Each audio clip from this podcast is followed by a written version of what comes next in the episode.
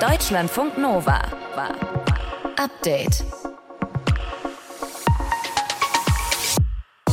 Das hat Bundeskanzler Olaf Scholz heute Morgen gesagt. Da ist das Bundeskabinett zur Klausurtagung zusammengekommen. Nur haben sie dann eine ganze Weile gesessen. Da ist die wirklich große Frage, wie ist die Stimmung jetzt nach der Besprechung da?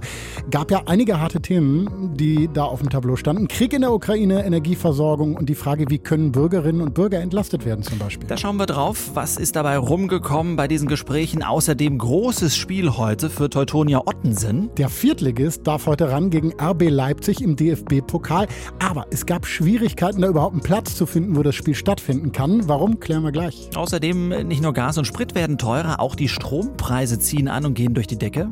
Zeit für ein paar Tricks, wie ihr effektiv Strom sparen könnt. Hört ihr heute in diesem Update mit Thilo Jan und Paulus Müller. Deutschlandfunk Nova. Ein halbes Jahr dauert er jetzt schon, der Angriff Russlands auf die Ukraine. Seitdem herrscht Krieg mit vielen, vielen Opfern.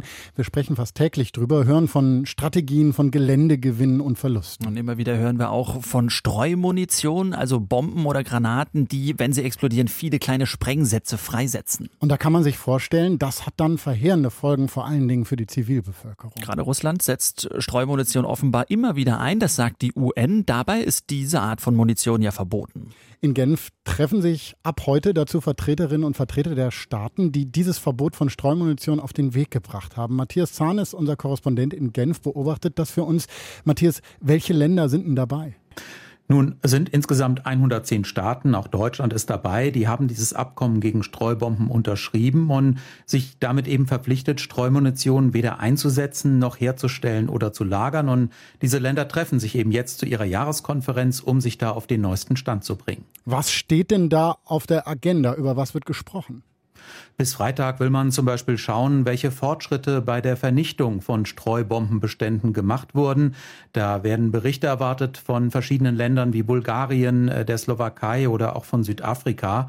Deutschland äh, ist dem Abkommen schon sehr früh beigetreten, 2009, und hat bis 2015 seine Streumunitionsbestände vernichtet. Es liegen aber weiter Sprengkörper in Brandenburg, in Wittstock, auf dem früheren sowjetischen Truppenübungsplatz dort. Und da wird auch weiterhin geräumt. Und natürlich wird es auf der Konferenz auch um den russischen Angriffskrieg gegen die Ukraine gehen. Ja, wie vorhin gehört, also Russland soll eben im großen Stil Streumunition da einsetzen und Menschenrechtsorganisationen hoffen eben, dass möglichst viele Länder auf dieser Konferenz jetzt in Genf Russland verurteilen werden für diesen Einsatz von Streumunition. Nun ist ja der Vertrag, über den wir hier reden, nicht neu, haben wir schon gesagt. 2008 wurde er unterschrieben. Trotzdem wird diese Streumunition im Krieg in der Ukraine von Russland eingesetzt. Was bringt dann ein solches Abkommen überhaupt? Ja, da ist eben die Frage der Bewertung, ist das Glas halb voll oder halb leer? Es ist auf jeden Fall weniger Streumunition durch dieses Abkommen eingesetzt worden. Das ist sicher als Erfolg zu sehen. Die Mitgliedsländer haben inzwischen fast alle ihrer Streumunationslager zerstört. Millionen Sprengkörper sind vernichtet. Äh, Landstriche sind geräumt worden von Blindgängern. Man ist aber da auch lange nicht am Ende. Also das geht weiter und ja, es gibt auch deutliche Schwachpunkte. 16 Länder weltweit produzieren immer noch Streumunition und keines dieser Länder ist dem Abkommen beigetreten. Darunter sind die USA, Indien und China. Und China soll zum Beispiel sogar an einer neuen Generation von Streubomben arbeiten.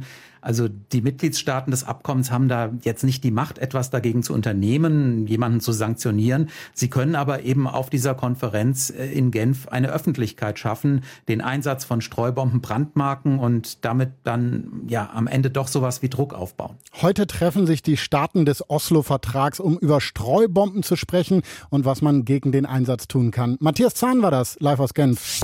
Deutschlandfunk Nova.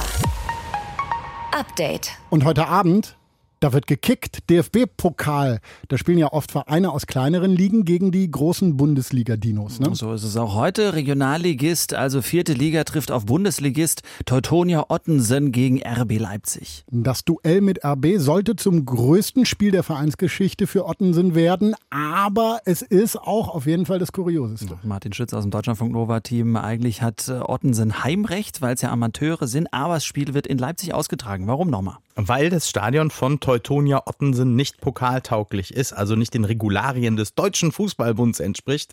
Die verfügen nämlich über Kunstrasen auf dem Platz und das geht gar nicht. Und Ottensen ist ein Stadtteil von Hamburg, also hat man mal zunächst versucht, ein Stadion von einem der großen Clubs in der Stadt zu bekommen.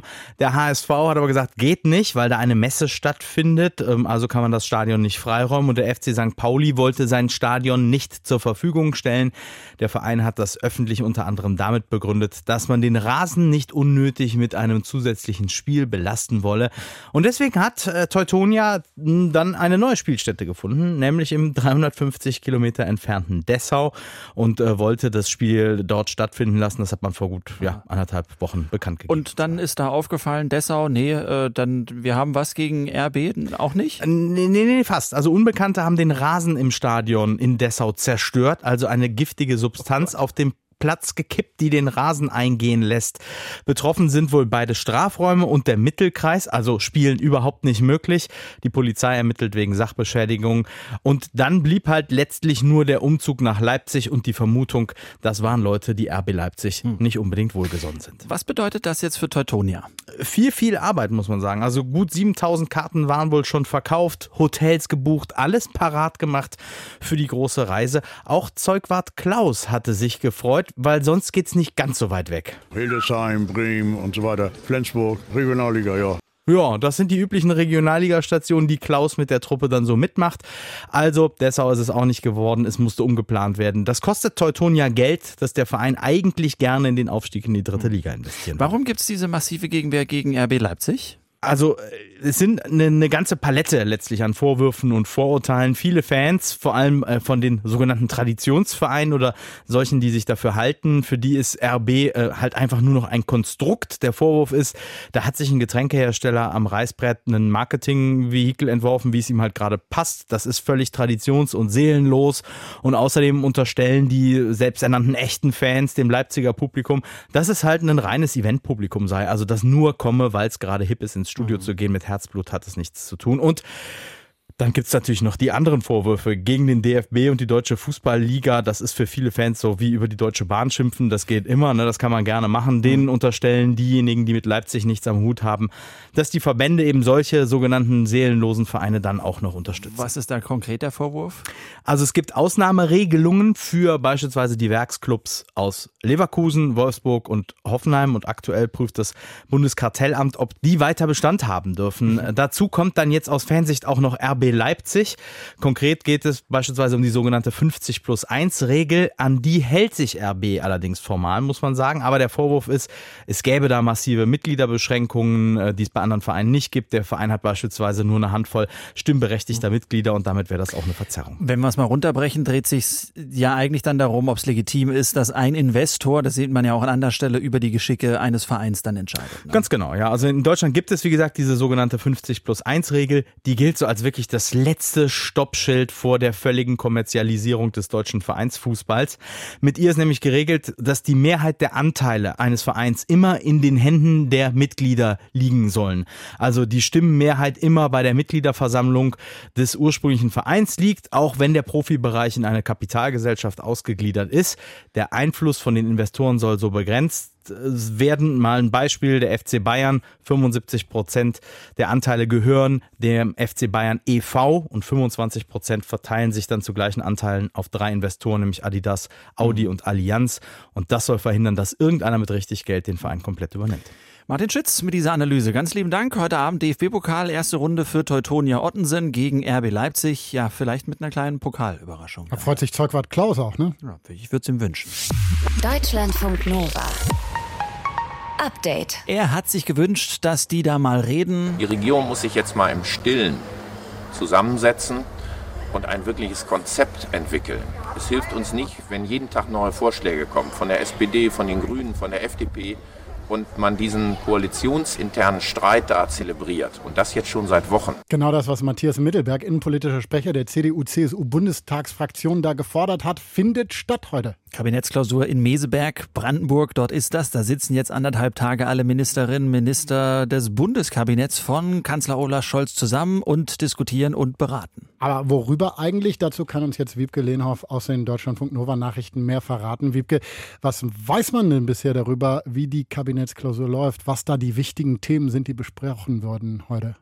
Ja, also vorab gab es ja Hickhack in manchen Bereichen, gegenseitige Kritik unter den Koalitionspartnern SPD, Grüne und FDP, zum Beispiel wegen der geplanten Gasumlage und weil Bundesfinanzminister Christian Lindner von der FDP an der Schuldenbremse festhält und Steuererhöhungen ablehnt. Und deshalb sagte Olaf Scholz heute Morgen auch. Eine Klausur, die zum richtigen Zeitpunkt stattfindet, die wichtige Themen verhandelt, die für unser Land und für die Zukunft von größter Bedeutung sind und im Übrigen auch eine gute Zusammenkunft, um sicherzustellen, dass wir als Bundesregierung eng und untergehakt zusammenarbeiten. Die müssen sich da also ein bisschen zusammenraufen. Zum Beispiel, wenn es um das Entlastungspaket geht. Dazu war von Olaf Scholz zu hören, dass die Entlastungen wegen starker Preissteigerungen jetzt sehr schnell kommen sollen und möglichst maßgeschneidert für Bürgerinnen und Bürger und Unternehmen. Aber einen genauen Zeitpunkt nannte Scholz nicht. Die Beratungen laufen ja auch noch. Die Kabinettsklausur dauert ja anderthalb Tage. Aus der SPD-Bundestagsfraktion gab es aber zum Beispiel eine Forderung nach Einmalzahlungen, die auch Rentner und Studierende erreichen. Und damit könnte sich wohl auch die FDP-Bundestagsfraktion anfreunden, zumindest zeitlich befristet. Heute Vormittag gab es ja auch Besuch der spanische Ministerpräsident Pedro Sánchez in Meseberg. Warum eigentlich? Also Olaf Scholz hat sich schon seit Beginn seiner Amtszeit darum bemüht, ein gutes persönliches Verhältnis zu Pedro Sanchez aufzubauen. Der ist ja auch Sozialdemokrat und Scholz war schon früh in Madrid, um da offenbar eine Allianz zu bilden. Und heute Vormittag ging es mit Sanchez als erstes um Energieversorgung und Energiesicherheit in Europa, denn Sanchez und Scholz, die wollen, dass die iberische Halbinsel besser an das europäische Gasnetz angeschlossen wird. Der Plan ist da eine Gaspipeline über die Pyrenäen von Spanien nach Südfrankreich, die sogenannte Midi-Katalonien-Pipeline, kurz MidCat. Die Idee ist eigentlich nicht neu, wurde schon mal auf Eis gelegt. Aber jetzt hat Deutschland auf der Suche nach Gasalternativen Interesse daran signalisiert, das Projekt wieder zu beleben. Du hast gesagt, als erstes ging es um Energieversorgung und Energiesicherheit. Worum ging es noch im Gespräch mit dem spanischen Ministerpräsidenten? Da ging es um eine nationale Sicherheitsstrategie, die die Bundesregierung ausarbeiten will. Die wurde schon mit dem Koalitionsvertrag vereinbart und ist jetzt wegen des Kriegs in der Ukraine dringender geworden. Und diese nationale Sicherheitsstrategie, die soll Bundesaußenministerin Annalena Baerbock federführend entwickeln. Und Spanien hat so eine Strategie schon letztes Jahr für sich entwickelt und dazu hat sich die Bundesregierung also jetzt mit Sanchez ausgetauscht. Nationale Sicherheitsstrategie hört sich groß und wichtig an. Was ist denn das genau eigentlich? Also das meint natürlich zum einen militärische Sicherheit, also die Bundeswehr soll massiv aufgerüstet werden, aber es geht eben nicht nur ums Militär. Gemeint sind auch andere Facetten des Sicherheitsbegriffs, zum Beispiel die Versorgung mit Energie und Rohstoffen, aber auch die Frage, wie die soziale Marktwirtschaft erhalten werden kann und auch eine starke Bildung und Forschung. Energieversorgung, Energiepreise, dann nationale Sicherheitsstrategie. Worum soll es denn noch gehen bei der Kabinettssitzung in Meseberg? Die sind ja noch nicht fertig. Ne? Nee, genau. Also es soll außerdem noch um die Themen berufliche Bildung und Digitalstrategie gehen. Und zu all diesen Themen wird noch diskutiert, aber endgültige Beschlüsse, die werden jetzt noch nicht erwartet. Das Bundeskabinett trifft sich seit heute zur Klausur im brandenburgischen Meseberg. Wiebke Lehnhoff war das aus den Deutschlandfunk Nova Nachrichten für uns. Vielen lieben Dank. Deutschlandfunk Nova. Update. Paulus, hast du schon äh, Stromrechnung irgendwie im Brief was Neues zu Hause bekommen? Ist nee, Strom noch nicht, aber vom Vermieter ein Brief, dass die Nebenkosten erhöht werden müssen, weil mhm. alles so teuer geworden ist. Das ist eben so, seit Russland den Krieg gegen die Ukraine führt, ist nicht nur Sprit, ist nicht nur Gas teurer, sondern eben auch die Nebenkosten und auch der Strom. Nach Zahlen von zwei großen Vergleichsportalen im Netz sind die Preise für Verbraucherinnen und Verbraucher innerhalb eines Jahres um 30 bis 40 Prozent gestiegen beim Strom. Also so ordentlich. Wie können wir also sparen? Was gibt es da für Tricks? Deutschlandfunk Nova Reporter Johannes Doppelt hat gerade erst Post von seinem Stromversorger bekommen und er will jetzt natürlich mehr sparen zu Hause und hat das alles mal so für sich durchgerechnet. Als ich den Brief von den Stadtwerken im Briefkasten gesehen habe, war mir klar, okay, jetzt ist es auch bei uns soweit. Sehr geehrter Herr Döbbelt, außergewöhnlich stark steigende Energiepreise führen leider zu einer Erhöhung Ihres Strompreises zum 1.11.2022. Das bedeutet, dass bei unserem aktuellen Verbrauch zahlen wir bald rund 230 Euro mehr für Strom pro Jahr und damit sind wir sogar noch relativ gut dran im Vergleich zu anderen mit noch teureren Verträgen. Aber in unserer und wohl auch in vielen anderen Wohnungen lässt sich auch noch so einiges an Strom sparen. Punkt 1. Internet. Wir haben in der Wohnung ein DSL-Modem, einen WLAN-Router und einen WLAN-Verstärker, weil das Internet sonst nicht in allen Räumen schnell genug ist. Wenn wir mal für ein paar Tage wegfahren, mache ich alles aus. Aber nachts läuft das WLAN schon weiter. Manchmal will ich halt auch noch abends im Bett ein bisschen am Smartphone rumhängen, aber ist eigentlich auch Quatsch, denn das geht zur Not ja auch übers mobile Internet. Wenn ich mein Handy und mein WLAN nachts ausschalte, dann kann ich auf jeden Fall sparen. Die Wochenzeitung Die Zeit hat das mit Hilfe von Expertinnen und Experten ausgerechnet. Man spart dadurch immerhin knapp 20 Euro im Jahr. Punkt 2. Waschen. Waschmaschine und Trockner verbrauchen ja wirklich viel Strom. Den Trockner können wir ausgeschaltet lassen, wenn wir zumindest im Sommer die Wäsche zum Trocknen aufhängen. Einsparung pro Jahr 37 Euro. Beim Waschen ist der Ökomodus sinnvoll, den eigentlich alle einigermaßen modernen Geräte haben und der lohnt sich, hat mir Professor Rainer Stamminger erklärt. Er forscht an der Uni Bonn zum Thema Haushaltstechnik. Wenn wir jetzt ein äh, Ökoprogramm nehmen, dann braucht dieses Ökoprogramm etwa die Hälfte an Energie.